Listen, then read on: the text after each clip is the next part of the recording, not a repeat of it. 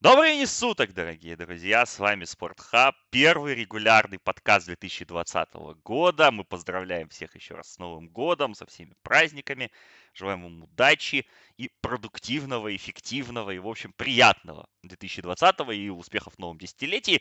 Первый же подкаст этого года мы логично посвящаем американскому футболу, где была 17-я неделя НФЛ, мы ее, честно, не обсуждали еще, и мы уже приходим к плей-офф. Все, регулярный сезон закончился, наконец-то начинаются игры на выживание, и они стартуют буквально уже на выходных. Четыре игры нас ждут, и мы сейчас вспомним кратко, что было на 17-й неделе, и традиционно дадим свои ставки, прогнозы и вообще размышления по поводу того, что нас ждет в первом раунде плей-офф. Я Александр Парашута, и со мной кстати, впервые в сезоне мы в таком формате, в таком составе записываем этот подкаст. Дмитрий Липский. Дмитрий, добрый день. Добрый день, а всех, конечно же, с праздниками. Доедайте оливьешки, допивайте шампанское. А, ну, в общем, пора приводить себя уже форму. Уже как ни крути, мы этот подкаст пишем 3 января. Тут уже завтра у нас, по сути, стартует НФЛ в субботу, поэтому надо немножко вот как-то... Да, праздник, до конца праздников еще далеко, но надо потихоньку-потихоньку вылазить из этой норки.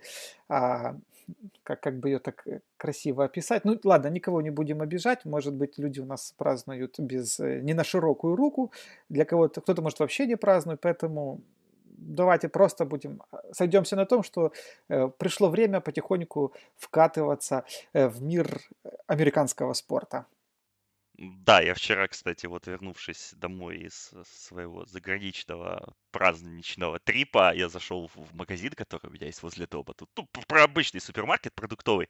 И там вот полка с напитками э, слабо, не слабо алкогольными, газированными, ну, лимонады, где, в общем, соки, напоминала так, что у нас блокада в Киеве проходит продуктовая. Завод Coca-Cola и завод Pepsi не дорабатывают явно, потому что ничего из этих брендов не было представлено на полках. 2 января в Киеве достаточно суровый день. Ну, в общем, мы вернемся на несколько дней, по, на несколько дней назад, еще в прошлый год. У нас 17-я неделя НФЛ прошла. У нас есть уже итоговые результаты вообще регулярного сезона. Ну, мы коротко вспомним ключевые ее события. Цинциннати обыграли Кливленд 33-23. Чикаго обыграли второй состав Миннесоты 21-19. Первый состав Канзаса обыграл Чарджерс 31-21. Джетс справились с резервистами Баффало 13-6. Гринбей обеспечил себе боевик и второй посев победой над Детройтом 23-20. Сейнс 42-10 разбили Каролину, у которой опять была замена квотербека, и там, в общем, очень весело все будет. Атланта оформила 30 плюс 30 Дж- Винстону, потому что перехват он бросил в овертайме, и оформил 30 тачдаунов и 30 перехватов. Историческое абсолютно достижение. 28-22 Falcons выиграли. Филадельфия справилась с Giants и пролезла таки в плей-офф 34-17.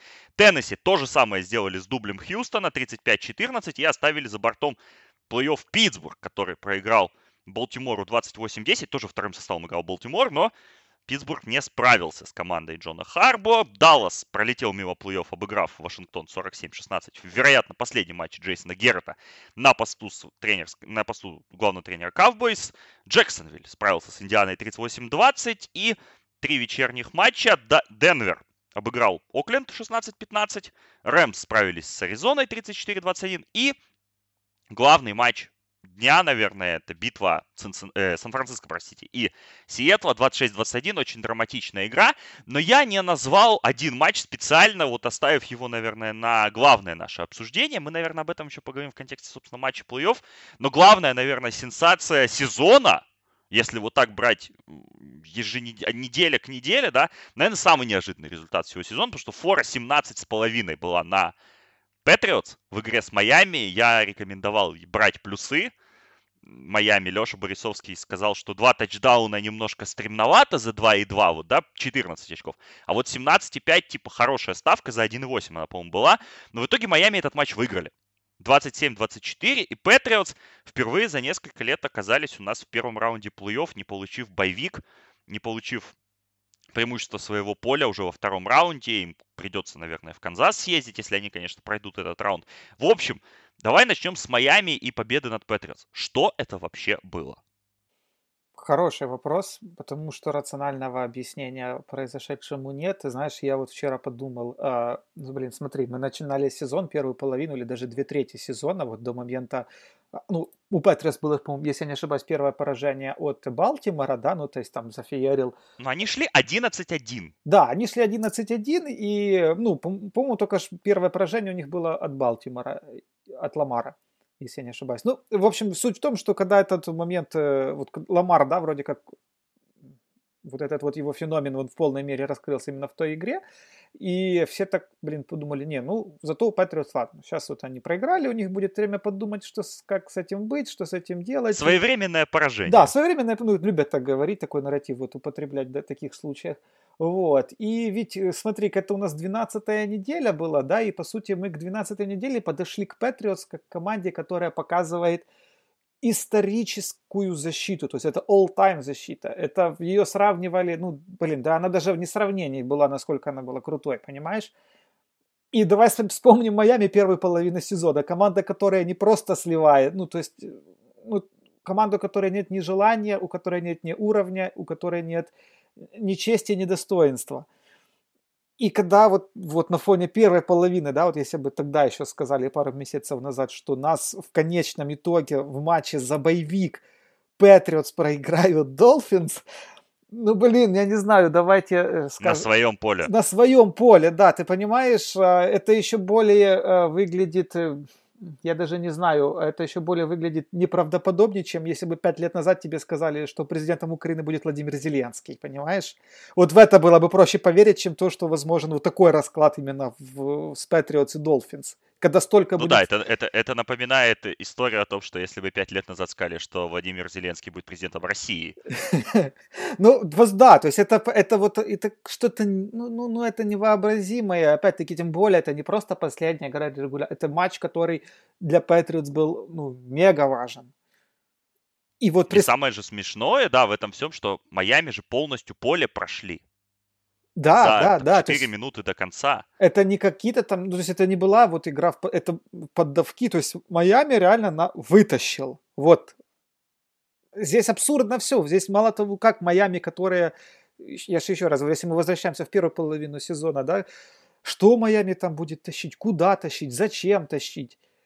И как может такое вот, да, до такого там довести Беличек? И, и это просто абсурдно, это реально абсурдно. И, ну, я понимаю, что статистика, какие-то, э, блин, выводы, тактика, это все уходит на второй план, потому что, ну, есть вещи, которые, которым ты настолько уже привык, которые настолько укоренились в сознании, ну, блин, ну это, ну, вот как, как сейчас зеленая трава у нас на улице, понимаешь, на Новый год – ну вот, блин, это вот что-то такое вот э, из мира потустороннего, что ли. Ну, ну, ну, ну я, не, я не могу.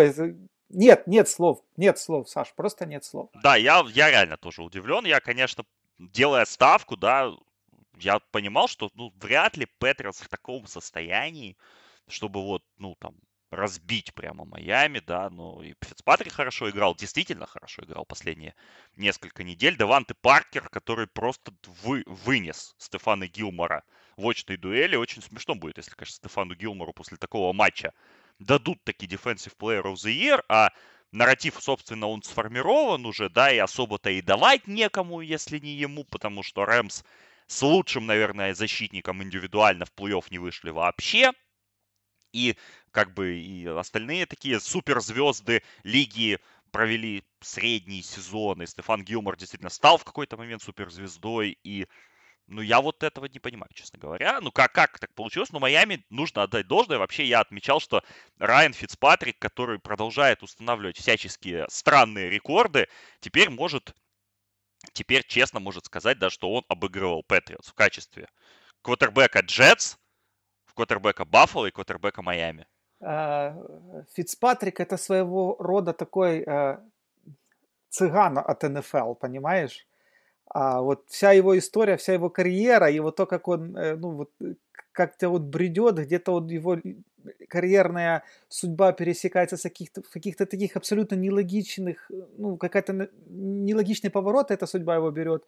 И это вот действительно, что у него путь такого странственника. И вот как бы, блин, вот во все, во всем... Да, какой-то, из это логично, во всей этой логичности, да, вот это вот, а логичность, она самая логичная в его карьере. Вот прям такой как бы финиш. А, ну да, вот так вот. Я вспоминаю вот как нечто подобное. Мы ну, любим обсуждать это в чате, вспоминать о том, как в свое время Марк Санчес прибил, как бы будучи квотербеком Джетс и на выезде и Брейди, и Мэннинга. Вот, ну вот, вот здесь что-то вот такое, я понимаю, что же потустороннее, ну и, блин, сам Фицпатрик, ты на него смотришь, реально ж мужик не от мира сего. Да, так что на самом деле, ну вот моя медаль. Лишили Патриотс боевика, и Патриотс на этой неделе будут играть уже вот послезавтра. Должно быть, должно быть очень интересно понаблюдать за, за этой игрой. Вернее, завтра даже, по большому счету, эм, в день записи подкаста. Но с кем они будут играть, мы сейчас э, придем как бы к этому. Ну и матч вот, наверное, отдельно еще хотелось бы обсудить игру Рэмс Сихоукс, которая очень драматично закончилась тем, что Джей... Да, Сан-Франциско, да, простите, Сан-Франциско, Сиэтл. А, игра, которая драматично закончилась тем, что Джейкоб Холлистер, Тайтенд Сиэтла, не донес мяч буквально там пол, пол, полметра, полшага до линии. До этого Сиэтл чуть ли не повторил Супербол 49, когда уже Линч, Маршон Линч, который, кстати, занес тачдаун, с чем нужно поздравить Вилата и тем, тех, кто советовал на это поставить, потому что я, например, поставил 5 долларов за 3.25 на тачдаун Линча, и мне это очень сильно спасло день э, в ставочном плане. Вот Линч занес, и он мог бы занести тачдаун в конце, и это была бы такая э, красивая, наверное, история, но Delay of game, 5 ярдов, пришлось бросать и не донесли. В итоге защита Сан-Франциско опять, опять Сан-Франциско выиграли какой-то очень странный матч, исход которого там решался на последних секундах, на последних пасах. Они проиграли так Атланте, они выиграли так у Нового Орлеана в гостях. Э, собственно, вспомним первый матч этих команд в сезоне, когда Сиэтл победил и тогда многие, ну не то чтобы критиковали, но предполагали, что Кайлу Шенахану, возможно, стоило согласиться на ничью в том матче, с учетом преимущества, которое тогда у Сан-Франциско было в дивизионе. И, мол, если бы вот Сиэтл оказался выше Сан-Франциско, то это было бы прям huge deal. Но в итоге тогда они проиграли, сейчас выиграли. 13-3 Сан-Франциско закончили, Сиэтл заканчивает 11-5 и будет играть у нас в плей-офф. Да, и ну, на самом деле для меня этот матч, э, он укоренил меня еще больше в мысли в том, что Сиэтл, э, несмотря на все свои проблемы, да, вот с выносом и вообще то, что команда вот, ну, по сути, да, мы вот все испугались, или я не знаю, как правильно сказать, или не испугались, или не все, вот, но в какой-то момент Сиэтл у нас вот плыл всю дистанцию, да, в качестве без, вот, в общем, главного фаворита, а потом вот так вот, э, ну, как-то бесславно расклеился в самом конце, очень много трав. Да, очень, очень ну, понятное дело, да, что вот на этом очень много повлияло. А, но я веду к тому, что матч Сан-Франциско, он показал, что команда готова, ну, в принципе, если вот из всей лиги, да, вот, вот, ну, наверное, не знаю, как Балтимор сейчас относиться, ну, такое дело. Но вот если посмотреть на всю лигу, на всех участников плей-офф, то где бы ни пришлось играть дома или на выезде, если нужно выиграть один матч, я бы поставил, я бы среди всех команд выбрал бы Сиэтл на самом деле. А я почему-то, вот меня очень сильно, я об этом отмечал уже по ходу сезона в подкастах, я, у меня очень подкупает Пит Кэрролл, меня очень подкупает отношение команды к делу, как бы все плохо не было, при всех своих проблемах уровень а, отдачи, да, уровень а, требований к себе у Сиэтла, он всегда на самом высоком уровне, безотносительно того, кто, собственно, выходит на поле. И эта культура, которую Пит Карл привел, она во многом и предопределила то, что Сиэтл очень быстро перезагрузился, а вот за последние, да, вот с Легионов Бум до, до сегодняшнего дня, и опять-таки находится в числе самых сильных команд. А что касается Сан-Франциско, ну, опять-таки, отда... ну, мы много говорили о том, что в первой половине сезона у них был попроще календарь, но если мы посмотрим матчи, которые проиграл Сан-Франциско, мы видим, что ни у одной из них ну, очень... Э, ну, во-первых, там все поражения, по-моему, в одно, даже не то, что в одно владение, а в один филдгол, если я не ошибаюсь, вот, по, по разнице в счете. И вот эти поражения, ни, в одной из них нельзя сказать, что Сан-Франциско играл хуже. То есть, ну, морально считать а, вот в какой в отдельно взятой игре, что Сан-Фран вот проиграл, вот, вот, ну, нельзя, ну не остав, ни одно это поражение не оставило, не укоренило в мысли, что команда слабее своего оппонента. несмотря на поражение. И вот это делает Сан-Франциско, да, наравне, наверное, с Балтимором, ну, очевидно, главными фаворитами на Супербол. Потому что можно прикопаться к любой команде, у каждой команды есть какие-то там косяки, да, которые по ходу сезона всплывали. То к Сан-Франциско косяки даже если всплывали, то мы видим, что, ну, блин, разницы такой, вот у них не было никаких реально ярких спадов. То есть при всех проблемах в секондаре, при всех тоже травмах этих, э, уровень как бы уровень команды всегда сохраняла прежний, самый высокий. Сложно с этим спорить. Ну давай тогда подведем итоги. У нас в AFC дивизионы выиграли Балтимор 14-2, Канзас 12-4, Патриотс 12-4 и Texans 10-6. Вайлдкарт также пробились Баффало 10-6 и Теннесси 9-7. Стиллерс единственная команда 8-8 в AFC осталась первой за бортом. Денвер 7-9, Окленд 7-9, Кольт 7-9, Джетс 7-9. Вот это вот забавный, конечно, исход. Джегуарс 6-10, Кливленд 6-10, Чарджерс 5-11, провальный сезон, Долфинс 5-11 и Цинциннати 2-14. На, в NFC три команды у нас по 13-3. Это Сан-Франциско, Гринбей и Новый Орлеан 9-7 у Филадельфии. Это 4 победителя дивизионов. В плей-офф также вышли Сихоукс 11-5 и Миннесота Вайкингс 10-6. За бортом прошлогодние участники Супербола из Рэмс 9-7, Чикаго 8-8, Даллас 8-8, Атланта 7-9, Тампа 7-9, Аризона 5-10-1, Каролина 5-11, Giants 4-12, Детройт 3-12-1 и Вашингтон Редскинс 3-13. Наверное, чтобы уже подвести тему, мы, наверное, запишем отдельный подкаст про тренерские перестановки, про команды, которые, собственно, вот у нас уже не играют, потому что есть о чем поговорить. Как всегда, очень много интересных тем, сюжетов и нюансов. Тренерская карусель уже закрутилась, Вашингтон уже получил нового тренера в лице Рона Риверы. Возможно, будут какие-то другие назначения в ближайшие дни. Будет отставка Джейсона Геррета в ближайшие часы, по крайней мере, так ее анонсируют. Но вот чтобы закрыть уже тему регулярного сезона, скажем, что первыми на драфте NFL 2020 будут выбирать Цинциннати, у которых 2-14 исход сезона, Вашингтон 3-13 второй пик, Детройт третий пик, Giants четвертый, Майами, которых все считали, что они явные первый пик, у них будет, будут выбирать пятыми, Аризона, шест... Чарджерс шестыми, Каролина седьмой, Аризона восьмой, Джексонвиль девятым и Кливленд тоже, наверное, с новым тренером будет выбирать десятым. Вот такой вот регулярный сезон. Я думаю, что, опять же, мы подведем итоги, вспомним, кто на что ставил по оверандерам и так далее, и так далее. Мы тоже подсчитаем, наконец-то, итоги нашего ставочного марафона, потому что 17-ю неделю мы закончили снова 4-2 очень стабильно. Абсолютно точно после шестой провальной недели, когда мы дали 0-6, мы вышли на очень хороший винрейт.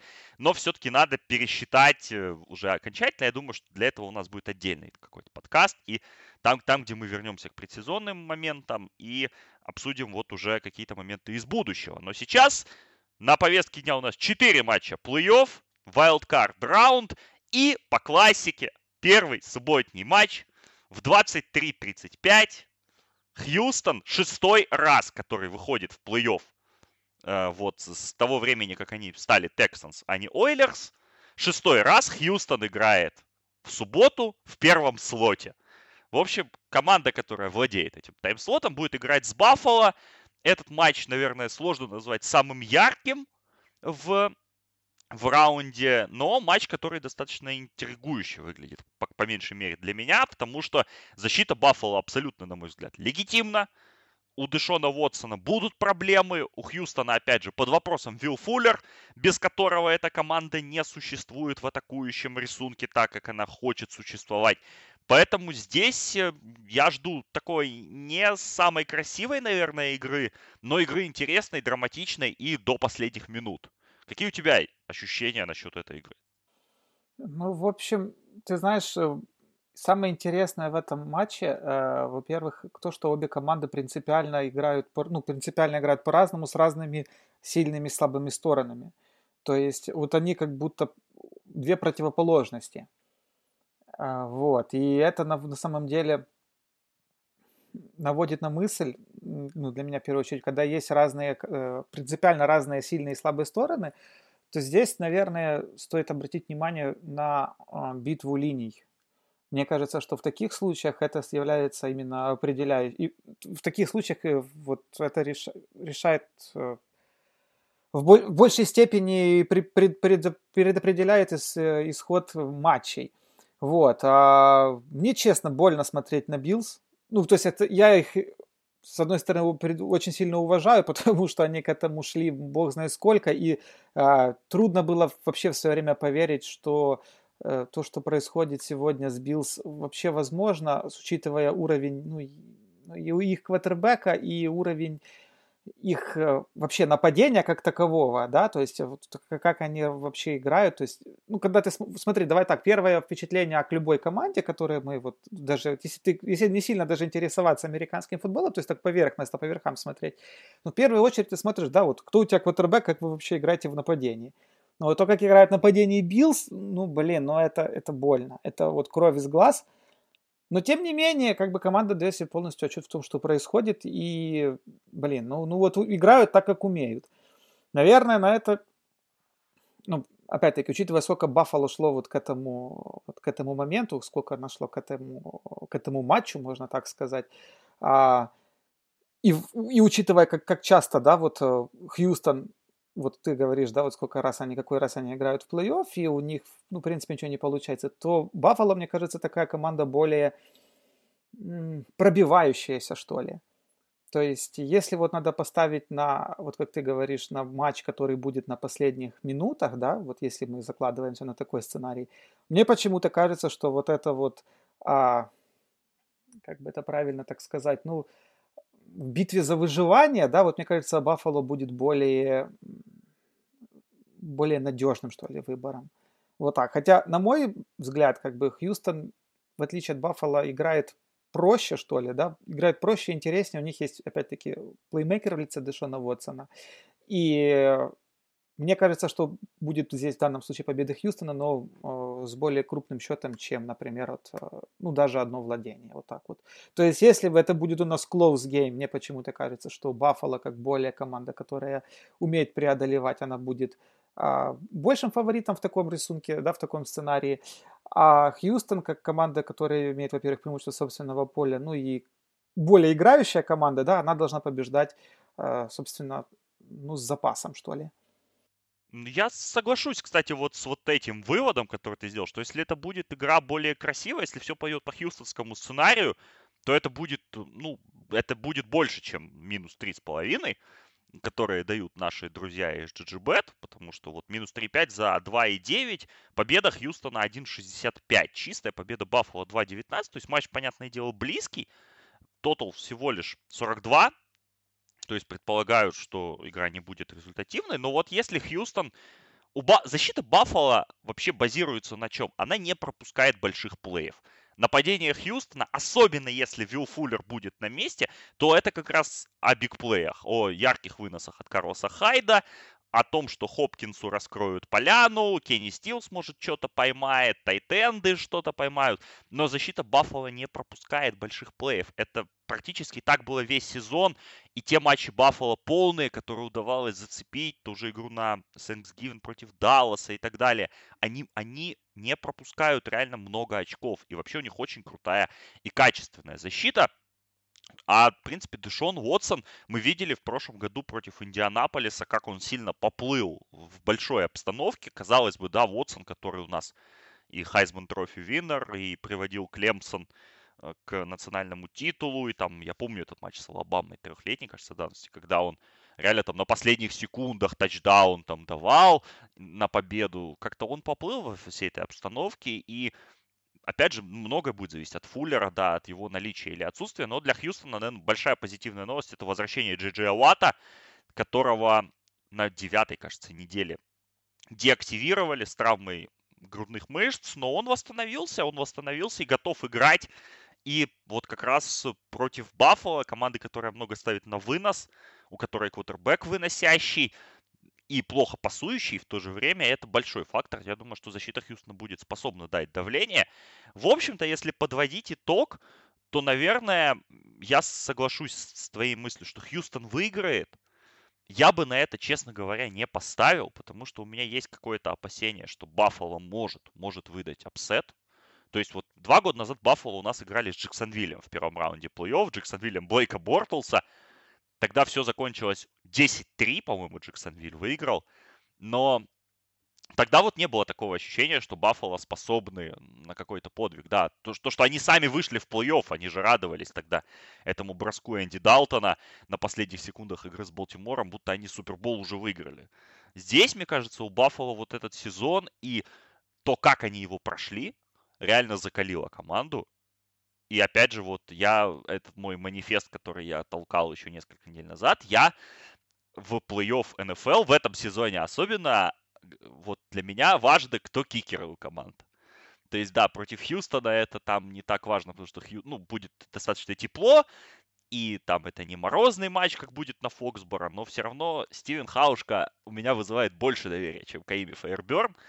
И поэтому вот э, что-то вот меня как-то отводит. Вот сказали бы мне сейчас, да, взять там 20 долларов и поставить на Хьюстон, особенно по минусу, я бы не рискнул. А вот э, поставить на Баффало какую-нибудь пятерочку, может быть, и стоит. Ты знаешь, если говорить вот э, часто говорят, когда вот смотрят э, ставки на разных конторах, да, вот люди э, любят искать какие-то вилки, да, что вот там коэффициент больше там двух, и на один исход, и на другой исход тоже коэффициент как бы, ну, больше двух, да, то есть как бы вот способ перестраховки. Вот даже глядя на, на то, что предлагают наши товарищи из GGBet, вот я для себя определил вот следующие как бы ставки, как бы, ну, ставки страховки, которые вот в данном случае как бы себя вот страхуют. Вот смотри, а, давай так, если мы говорим о том, что выигрывает Баффало, то есть мы понимаем, что Баффало вряд ли выиграет в высокорезультативной игре или в перестрелке. Сам... Ну да, они выиграют или одно очко, или Ну, то есть они выиграют, они выиграют с низким тоталом. Общим тоталом. Ты согласен? Да, да. То есть, смотри, например, мы можем взять за первый исход вот тотал 41,5 меньше за 2,03. Вот, как это, если мы, например, берем этот вариант, э, закладываем на вариант на победу Баффало, да, то можно взять за, 2, за 2.03, а, тотал меньше 41.5. С другой стороны, если мы говорим о Хьюстоне, который побеждает, да, который вот разносит бигплеями, опять-таки, и держит игру в своих э, нитях, да, в своих руках, то вот коэффициент 2.09 э, и минус, при минус 3.5, вот он, мне кажется, как раз здесь тоже играет. То есть, либо крупная победа Хьюстона за 2.09, либо тотал ниже 45, 41,5, как бы закладывать победу до Баффало, вот 2.03. А, вот мне кажется, вот как-то вот так. Ну, то, о чем я говорил... Это достаточно интересно. То, о чем я говорил... То есть, можно, конечно, даже представить, да, что оба варианта сыграют, ну, теоретически, когда Баффало, в принципе, ничего не наберет. А, ну и Хьюстон выиграет 24-17. Да, и Хьюстон, в принципе, да. То есть это тоже как бы вот еще один момент. Э, то есть э, когда этого, в принципе, можно сорвать джекпот на таких, при таких раскладах. Но опять-таки, ну почему, а почему бы и нет? Тем более, что Баффало, ну, ну я бы не ну, ну 20 какое там, господи, у них в третьем десятке нападения как таковое, то есть у них вот, э, а, ну пасовое нападение, да, 26 нападение у Баффало. И, ну, вот в чем, кстати, единственное похожие эти команды, это вот а, в выносе, вот у них примерно одинаковая эффективность. Но, в принципе, если, опять-таки, Баффало приедет туда на юг, там, не, на, не нащупает Жешалин свои, свое нападение, мяч, я не знаю, ресиверов, то, в принципе, как раз два этих варианта вполне могут, могут сыграть. Да, согласен с тобой. Ну, в общем, да, этот матч у нас привычно открывает неделю плей-офф, субботний вечерний матч, 23-35. Смотрите, наслаждайтесь. Если будет, конечно же. Чем важно еще вот один аспект, который я отметил. Фрэнк Горс играет в этом матче. Он станет первым раненбеком, кажется, лет за 10 или 12 э, из топ-5 all-time листа по ярдам, который может сыграть в плей-офф. Поэтому это тоже такое достаточно большое событие которое необходимо упомянуть в контексте этого матча. Ну и второй матч дня не менее большое событие, потому что Патриотс в первом раунде плей-офф у нас играют нечасто. Теннесси Тайтанс как-то почаще встречаются. Вот в последние годы, конечно же, все помнят знаменитый матч с Канзасом и пас Маркуса Мариоты самому себе в тачдаун. Тогда Теннесси удалось абсолютно шокировать весь мир победой над Канзасом. Это было тоже два года назад. Но вот теперь Теннесси попытаются шокировать мир в матче с Нью-Ингландом. Линия на, на этот матч на GGBet минус 4,5 за, на Патриотс 1.83, победа Патриотс 1.43, Теннесси 2.74, победа Тотал 43,5. Есть, вот у меня есть простой вопрос, который я сейчас сам себе задал, и у меня на него есть вполне точный ответ. А станет ли шоком победа Теннесси в этом матче? Мне кажется, нет. Очевидно, что нет. Я тоже думаю, что не станет. А... Она станет скорее удивлением, наверное, да, таким э, крушением каких-то идеалов, я не знаю, ну, каких-то устоев. Это ж хотя бы как бы не будет во, во всяком случае в одночасье, потому что а Патриот же закончили у нас регулярку с результатом 4-4, и по-хорошему к этому же, ну вот, собственно, если они проиграют Теннесси, то можно будет смело сказать, что вот к этому все шло. И я думаю, болельщики Патриотс тоже вряд ли сильно удивятся, если а, Теннесси, ну вот вообще Патриотс и Теннесси, да, сейчас же находятся у нас, по сути, на разных траекториях, да, то есть если Патриотс идут у нас там по нисходящей, да, то Теннесси как раз так, с таким апсайдом именно вот заканчивают сезон. И наверняка, то есть, ну, победа Теннесси вряд ли станет прям супер сенсацией, но давай честно скажем, ни ты, ни я в плане исходов против Патриотс, ну, ну, очень трудно поставить какие-то деньги. Я вот... Нет, ну поставить-то можно, но если тебе, опять же, как говорится, поставят ствол к голове, да, то, ты, ты же не поставишь на, на Теннесси. Конечно. Последние 100 долларов ты на Теннесси не поставишь. Ни в коем не, на Теннесси-то, может, ты и поставишь, но против Патриотс ты их не поставишь. Да, да, да, ты абсолютно прав, потому что ну, нельзя ни, ну, ни в какой ситуации списывать Патриотс. Знаешь, э, вчера смотрел вот эти все превьюшки э, вот к этому, к этому матчу. Да, вот и есть там вот куча всякой статистики, там усредненной по защите, по нападению, о том, как, например, ну, на, там, насколько э, элитна защита Патриотс, все дела, Гилмор – Блин, ну с одной стороны ты понимаешь, что да, это так есть, с другой стороны ты понимаешь, что, ну, ну блин, вот за то, как они спаскудили все вот этот весь, э, все то, что их сопровождало, да, все, все вот эти свои надбання, да, сезонные, а вот за последние пару, за последние вот эти несколько недель, то Блин, ну, ну, ну это все не имеет значения никакого. Вообще Теннесси в этой, в этой подкупает, наверное, вот среди всех участников плей-офф меня больше всего. Они были вот еще после того, как поменяли а, Мариоту на Танехила, а вот Теннесси захотелось сопереживать, потому что во, все, во всем этом, как мы говорили, суповом наборе из этих команд, которые боролись за шестую строчку, а, Теннесси, ну, очень, слава богу, что они прошли, потому что они казались вот на, в конце сезона самой живой командой, вообще сам, одной из самых играющих в целом в, а, в НФЛ. Вот. И, конечно же, на фоне этого всех проблем Патриотс и, и, и, вот этих слухов, конечно же, ну, блин, э, ну, не хочется, чтобы все... За... не то, чтобы не хочется, да, ну, во всяком случае, хочется увидеть борьбу, потому что э, сколько раз уже вот Патриос попадали на команды, которые, ну, вот-вот должны им дать бой и так далее и тому подобное, но никак до этого не доходило, все как-то так, Патриотс, ну, в слишком будничном стиле ну, расправлялись со своими оппонентами, то здесь хоть как минимум хочется, если не победа Теннесси, то хотя бы какой-то интриги. Я думаю, интрига здесь будет, потому что я, например, мы этот момент обсуждали с ребятами в нашем чате патронов, patreon.com slash sporthub. Кстати, подписывайтесь, заходите в чат, общайтесь с нами. Я думаю, превью э, плей-офф НФЛ там будет обсуждаться не менее живо, чем первые результаты голосования на матч с NBA. Так вот, я, например, четко вижу сценарий, при котором Теннесси выиграют. Один бигплей от Эйджея Брауна. Один хороший вынос от Дерека Хенри хороший вынос просто от Хенри всю игру. Таннехилл, который набегает там что-то. И защита Теннесси, в принципе, в состоянии давить на квотербека более-менее вменяемо. У них есть в секондаре более-менее качественные люди. Опять же, Тайтенда Джону Смита нужно упомянуть, которого я в редзон, когда вижу, мне кажется, что колбаса бежит такая, знаешь, а бежит он на самом деле очень круто для его комплекции. Вот, поэтому, ну и Майк Врейбл, да, ученик э, Беличика. Ученики Беличика обычно с маэстро играют так себе, но вот Билл Брайан, например, в этом году его обыграл по всем статьям под конец регулярного сезона.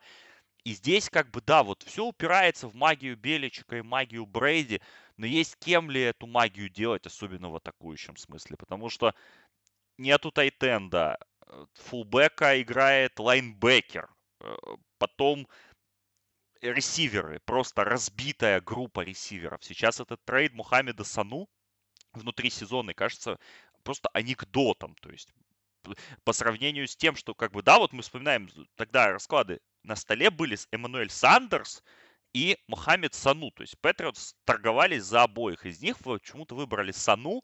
Сандерс в итоге оказался в Сан-Франциско, там пасовые тачдауны бросает, людям фэнтези сезон выигрывает. В общем, стал частью продуктивного нападения. Мухаммед Сану такое ощущение просто забыл, как играть в футбол. И все вот эти нюансы, опять же, Сони Мишель, да, с его выносами на, на 2 ярда и кучей снега, да, и кучей пыли. То есть очень много вопросов к Патриотс на самом деле. И не совсем понятно, за счет чего они выиграют. Да, конечно, Том Брейди остается Томом Брейди, но у него метрически, опять же, вся статистика очень сильно упала в этом году. Ну, справедливости и... ради, например, ну, зачем может взять опять-таки Брейди, да, ну, э, ну, не совсем хорошая защита, скажем так, у Теннесси объективно. То есть э, Теннесси это команда, которая дарит больше, я не знаю, какой-то праздник, карнавал, и, в принципе, позв... сама играет и другим дает. И я не знаю, насколько это позволительно даже вот в контексте того, что у Нью-Ингланда ничего не получается. Вот ты правильно сказал, с их проблемами в ростере, но вот как раз, блин, если Теннесси никакого адекватного плана не придумает и не сможет воплотить, а у них с этим реально проблемы часто бывают. То есть они больше сами перебивают вот, э, другие, другие команды. И, ну, по-хорошему-то у Брэди окно возможностей, я уверен, что будет. Ну вот здесь, если мы посмотрим вообще, да, на Супербоул путь, да, возможный Патриотс, то Канзас и Балтимор, особенно Балтимор, конечно, в этом его виде, это команды, которые сами себя не убьют. Вот. А Теннесси могут. А Теннесси вот может, да. У них очень качественный был, вот в этом плане, кстати, пару недель назад, 16, 15 э, неделя, а, матч с Хьюстоном. Да, когда они дошли. Да, да, да. Счете, они, понимаешь, они, они тот Хьюстон, ну, глобально, да, по игре, по смыслу, они его разобрали. Но они проиграли игру, потому что они сами себя по итогу в конечном итоге убили. Они играли лучше, причем вот на, на каждом отрезке матча они реально играли лучше но там, там вот эти досадные ошибки, там вот эти перехваты на ровном месте, и все, и привет семье. И, и люди там уже под угрозой оказалось, собственно, само участие в плей-офф. А, вот, и с Патриос этот номер, этот номер не пройдет, какими бы плохими Патриос не были, но это по-прежнему команды, которые, мне кажется, лучше всех играют на чужих слабостях. И так, ну, они, они, они, они просто не простят. Это, в принципе, по-хорошему, вся, весь успех Патриотс, да, вот за, за эти два десятилетия, отличительным его, отличительной его чертой это было как раз то, что они не прощали никогда чужих ошибок. Они могли играть плохо, но если вы им даете какую-то поблажку, какую-то какую фору, они вас обязательно накажут. Сто процентов. Но в этом смысле тоже нужно вспомнить, что у Патриотс есть проблема с кикерами, потому что Ник Фолк, которого отчисляли, потом он возвращался, не внушает доверия. У Теннесси вообще была катастрофа с кикерами в середине сезона, потому что Райан Сакоп получил травму, подписанный вместо него, казалось бы, несколько лет назад даже элитный кикер Кайро Сантос намазал столько, что в какой-то момент у Теннесси было меньше 50% забитых филдголов по сезону. Затем Грега Джозефа они взяли, и как-то оно более-менее нормализовалось, но это как раз матч, где кикеры один хуже другого. А в Фоксборо будет мороз, и, может быть, даже будет снег. И эти все моменты, с учетом погоды, тоже нужно учитывать. Поэтому здесь, опять же, да, мы возвращаемся к тому, что Патриотс сами себя, наверное, не убьют. Они в состоянии еще сыграть на слабостях соперника. Способны ли это сделать Теннесси, мы увидим. Но, в принципе, апсетом здесь пахнет. Вопрос только то, что это запах немножко за неделю. Если бы Патриотс кое-как обыграли Майами, да, там 24-20, защита бы отбилась, мы бы сейчас даже, я думаю, об этом матче бы не, не рассуждали столько минут. А так, конечно, есть, есть, есть какое-то не надежда, наверное, опасение скорее, да, за Патриот, что они здесь могут проиграть, ну или надежда на Теннесси, хотя, по большому счету, мне кажется, что несколько переоценена вся эта истерика. Я думаю, что на этой неделе Патриотс победят. Да, я, наверное, тебя поддержу. Во всяком, но во всяком случае, я думаю, мы вправе рассчитывать, опять-таки, на, на интригу. Ну, посмотрим. 4,5 фора на GGBet, 1.83 в одну сторону, 1.91 в сторону другую. С AFC разобрались. Балтимор и Канзас у нас ждут победителей этих матчей уже на следующей неделе. На в NFC переберемся. И здесь первая воскресная игра, игра ранняя, восьмичасовая. Новый Орлеан, не попавший в в боевик, не получивший боевик, принимает Миннесоту. Да, много эпичных матчей между этими командами было в последние годы. Конечно же, Миннеаполис Миракл. Самые свежие воспоминания об этом все. Мар... Стефан Дикс, Маркус Вильямс, Кейс Кинум.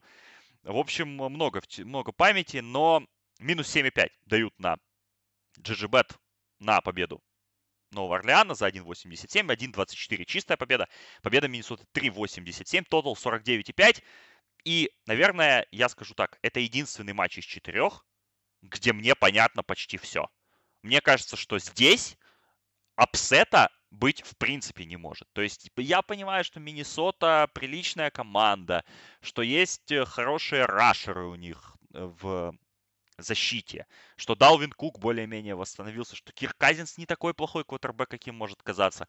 Но мне кажется, что Новому Орлеану на этой неделе нужно было скорее отдыхать по уровню того, как они играли последние там 5-6 недель, что они гораздо сильнее этой команды, они играют дома, и Майкл Томас и вся вот эта ресиверская братья Нового Орлеана доставит столько проблем Миннесоте с ее разбитым секондари, потому что Зевьер Роудс за один буквально сезон из элитного корнербека превратился в, очень посредственного и остальная группа там тоже сейфти, и сек... ну вообще секондари группа не такая хорошая. И мне кажется, что Шон Пейтон и Дрю Брис просто разберут Миннесоту на запчасти, если сами себя где-то не убьют, но не должны на своем поле, поэтому вот с этой игрой мне как-то вот все понятно. У тебя какие ну, впечатления? Ну, я с тобой согласен, и в принципе уровень, то, что показывают нам GGBet, то есть э, фора на Новый Орлеан самая большая среди всех, среди всех четырех матчей. А вот. Команды на самом деле очень похожи. Э, вот. У Сейнс, конечно же, им есть что доказывать. Особенно на фоне, мы сами помним, да, Миннеаполис Миракл, о чем ты уже выше сказал. Э, вот. Но, понимаешь, еще проблема Миннесоты в том, что она по сезону не сделала ни одного такого statement win, чтобы ей довериться. То есть у них... Наверное, вот так можно вспомнить камбэк с Денвером, не, ну Денвер это не тот уровень соперника, то есть, понимаешь, чтобы, это да. чтобы говорить о каком-то стейтменте. Потому что, понимаешь, если вы даже два раза Гринбею проиграли, ну, блин, ну, а, а, ну так как о чем мы говорим, да, они проиграли... Чикаго два раза Чикаго проиграли. два раза проиграли, ну, Гринбей два раза проиграли, проиграли Канзасу, который играл без Махоумса. Ну, собственно, как бы а, а, а разбирать Окленды, ну, это такое дело, или там, или там Филадельфию, которая, в принципе, на тот момент играть была не способна э, Поэтому, понятное дело, не, не, в случае с Миннесотой не за что зацепиться. И опять-таки, как ты правильно сказал, проблемы в защите. Защита в Миннесоте уже далеко не та элитная, которая она была вот пару лет назад. Из проблемы в секондаре эта защита скатилась, ну, если не в серединку, да, но уже и даже не в первый десяток по-хорошему. Поэтому, наверное, да, это конец, э, ну, я не знаю, эры Майка Циммера, то, как об этом сейчас разгонять, во-первых, слухи, да, на эту тему. Вот, и, ну, скорее всего, что... Ну, тут, тут, тут сложно что-то добавить, на самом деле. Миннесота явный андердог, и, опять-таки, человек... Ну, ну, кто может их... Я не знаю, за счет чего они могли бы вот вывести ну, Кирказинс это... Пос... За счет выноса. Ну, только, возможно, только да, возможно, выноса. выноса, но больше нечем, действительно, больше нечем. И ну, Кирказинс, он же ведь это тоже далеко не первый квотербек, о котором ты думаешь, да, который тебе сделает какой-то результат, не то что вплывет, вообще в большом матче. Ну, то есть, ну, вообще все против Миннесоты в данном случае. Хотя, опять-таки, вот и, и плохо еще то, что обе команды стилистически очень похожи. Ну, со, с одинаковыми сильными и слабыми сторонами. А, если таковые сенс можно считать вообще, что они так, таковые есть.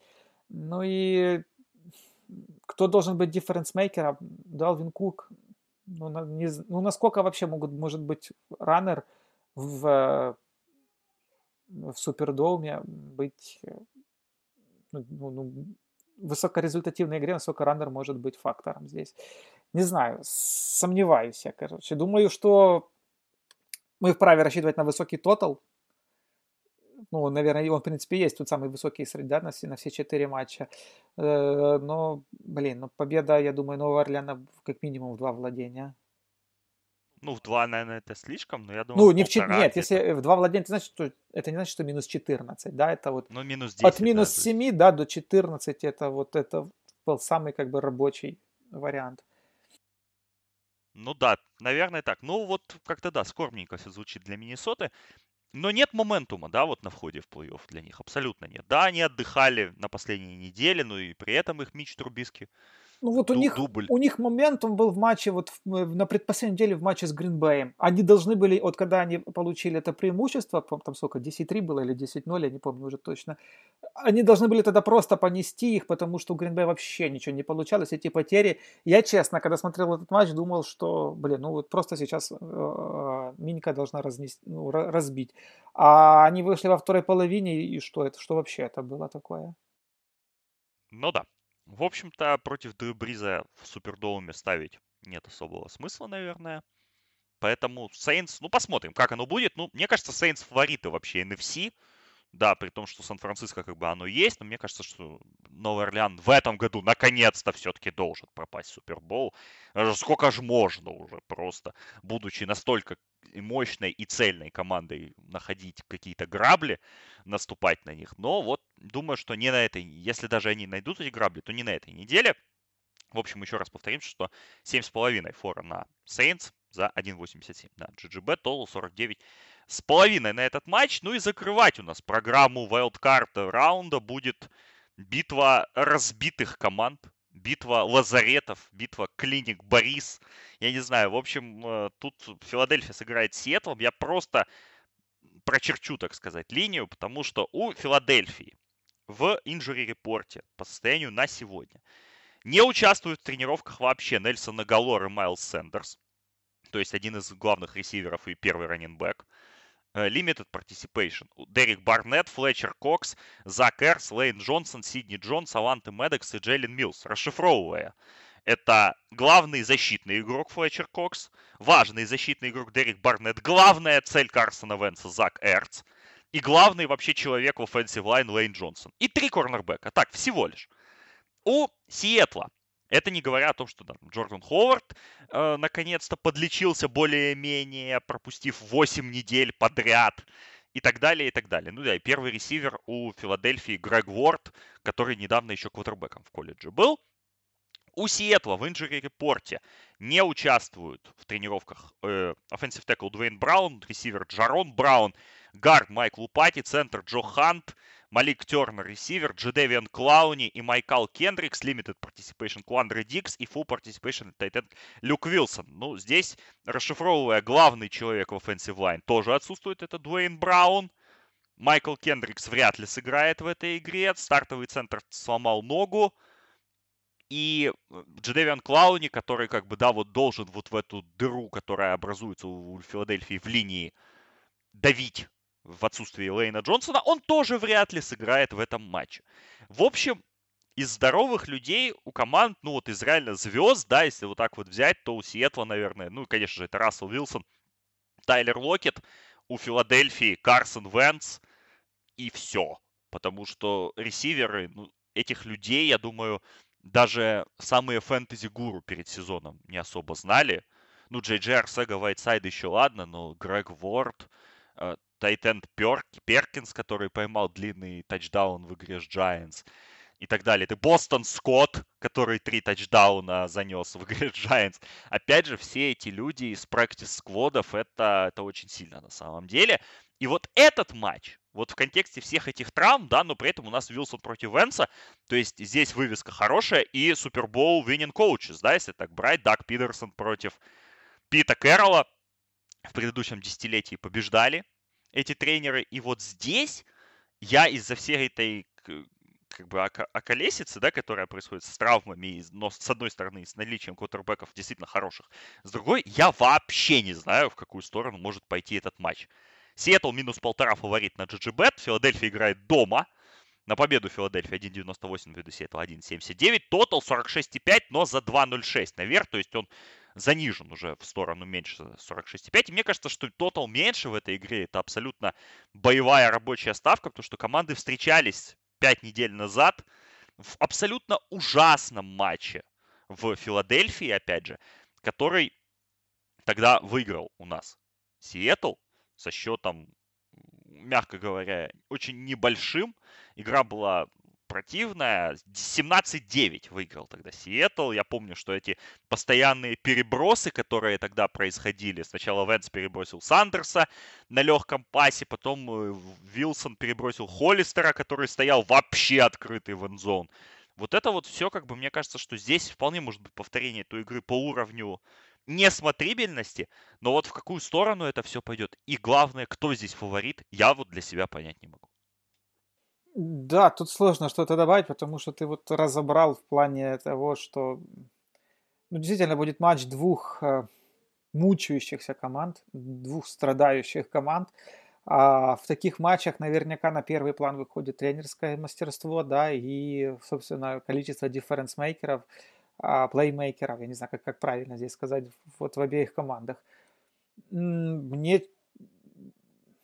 я, опять-таки, как я уже сказал чуть выше про Сиэтл, в данных, в таких матчах, мне кажется, эта команда более приспособлена к таким условиям, потому что, ну, по-моему, в самой сути э, Пита Кэрролла как раз вот, вот в такие матчи выигрывать, которые вот, вот там, где на одном, на пол ярда, на четвертом дауне, на каких-то таких мелочах, там, где вот, в принципе, вот все бьются друг об друга, да, как об стенку, а выходит на первый план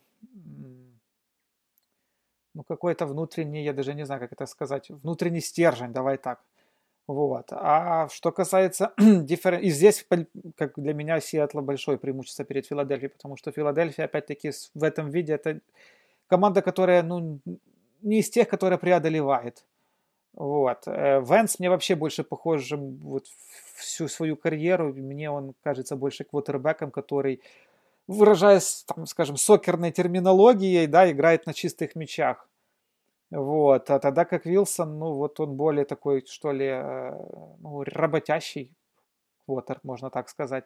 И здесь, опять-таки, если, ну, вот в таких деталях, вот в таких э, ровных, да, вот э, матчапах, я думаю, что как раз фактор Пита Кэрролла и фактор Вилсона должен стать определяющим. Хотя, опять-таки, ну, нельзя исключать, если это у нас все в контексте одного матча, что вот каком-то отдельном плее, где команды будут идти там ноздря в ноздрю, выскочит просто какой-то черт из Филадельфии, которого мы даже не знаем, даже которого вот, вот или какая-то кто-то на спецкомандах каких-то, знаешь, который сделает один шальной плей и этим все перевернет. А и так, так часто случается в плей-офф на самом деле, когда вот выскакивают люди из ниоткуда или какой-то плей из ниоткуда. Ну и естественно, что в таком матче это, это может стоить очень-очень э, дорого. Поэтому за базовый вариант, конечно же, хочется верить. Ну, не хочется, наверное, тут во мне больше как фанат говорит какой-то, хотя я не фанат Сиэтла, но мне, во всяком случае, кажется, что у Seahawks здесь а, в матче такого формата будет преимущество – но, опять-таки, один плей, который может взяться из ниоткуда, один какой-то игрок, один какой-то кетч, я не, я не знаю. Я, вот, или, опять-таки, э, может быть, где-то мы увидим похожую э, нерасторопность от Сиэтла, как вот было с Сан-Франциско, когда команда просто сделала delay of game уже у гол-лайна, по сути, да, то есть какой-то даже фол, как, то есть какой-то флаг. Вот какая-то такая мелочь, она может все развернуть в сторону Филадельфии, поскольку а, ну, ну, не позволяет ростеру обеих команд рассчитывать на что-то большее, чем победа в одно владение глобально. Я соглашусь, я соглашусь. Мне кажется, что эта игра будет жестко защитная, что проблемы в линиях нападений скажутся максимально и у одних, и у вторых, особенно если Лейн Джонсон не сыграет, потому что Дуэйн Браун не сыграет точно. У Сиэтла, у Сиэтла-то вообще славится своей слабой линией нападения.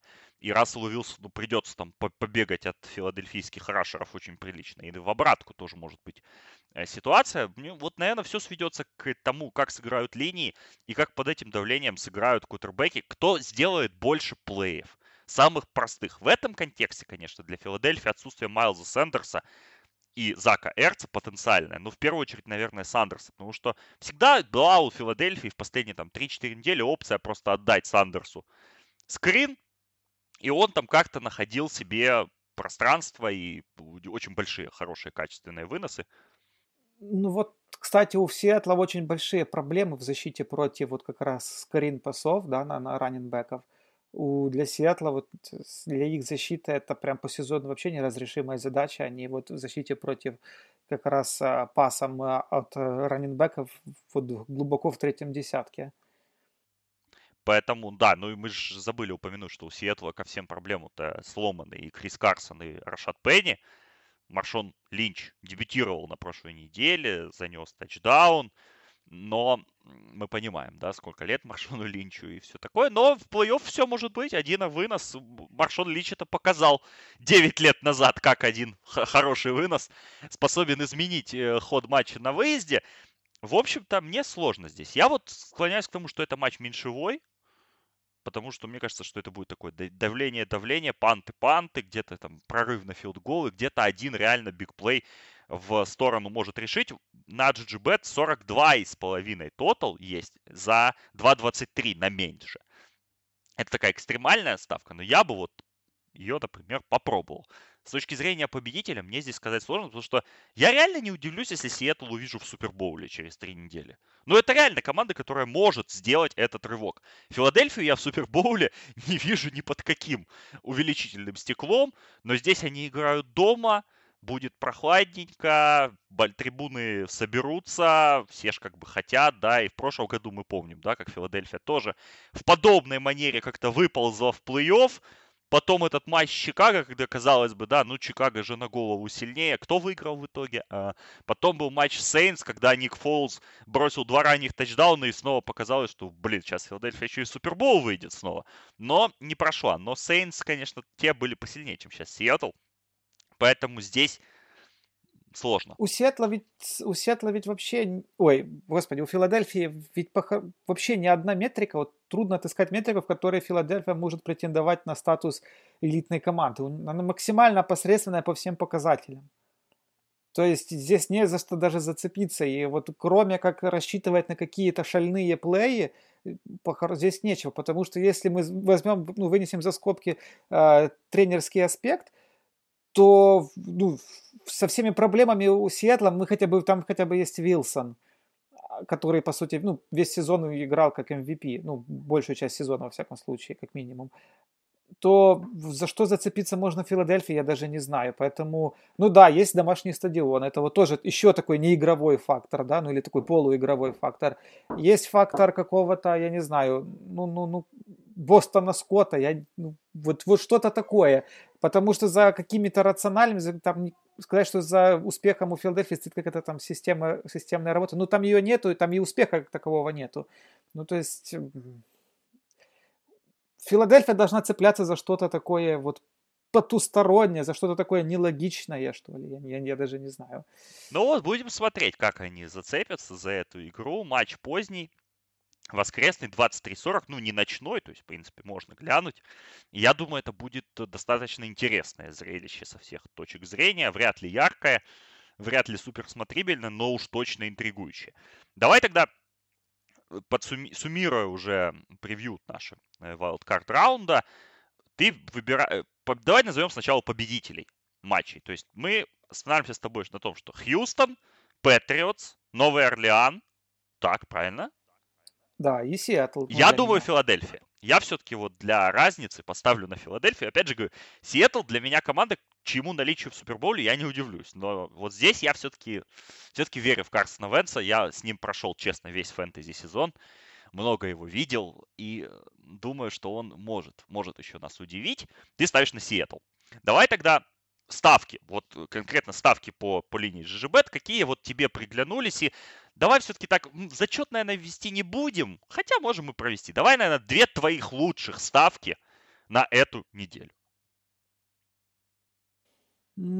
Я вот, давай, давай я скажу, моя ставка первая. Давай, давай. А, меньше 46,5 тотал Филадельфия Сиэтл за 1.71 да. или меньше 42,5 за 2.2, тут как бы кому угодно, и, Я, да. и победа Сиэтла, ой, победа не Сиэтла. Нового Орлеана. Сейнс. Нового Орлеана в, в один тачдаун. В один тачдаун э, за 7,5. Но если есть возможность Мгм. вот как-то сделать 6,5 из этой истории, то я бы сделал 6,5. Ну, наверняка, чтобы уже, да. Но на GGBet такой опции нет, к сожалению. Есть 7,5 за 1,87. Мне нравится. Трудно что-то добавить, потому что я тоже смотрел точно ровно на эти ставки от себя ну, максимум. Ну, мне не хотелось бы, чтобы эта ставка шла в зачет, да.